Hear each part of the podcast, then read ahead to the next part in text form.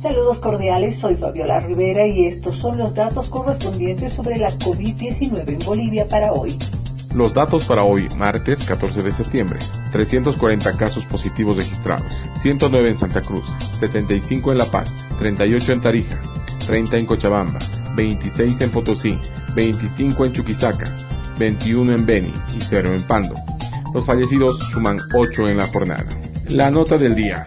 Chile vacunó a más de 3.000 niños en la primera jornada de la campaña de inmunización a menores de entre 6 y 11 años con enfermedades crónicas y en las próximas semanas continuarán este ciclo en colegios, informó el ministro de Salud Enrique París. La vacunación de estos menores, autorizada el 6 de septiembre, comenzó en centros de salud con pequeños que tienen enfermedades como cáncer o diabetes, pero se extenderá a finales de mes a niños sanos quienes recibirán sus dosis en las escuelas.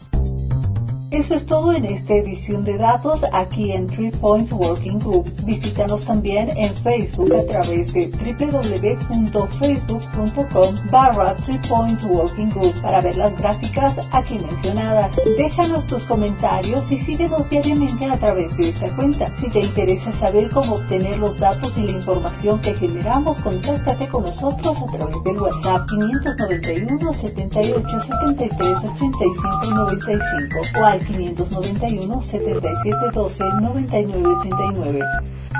Desde Potosí, Bolivia, les informó Fabiola Rivera. Nos reencontramos en el siguiente podcast.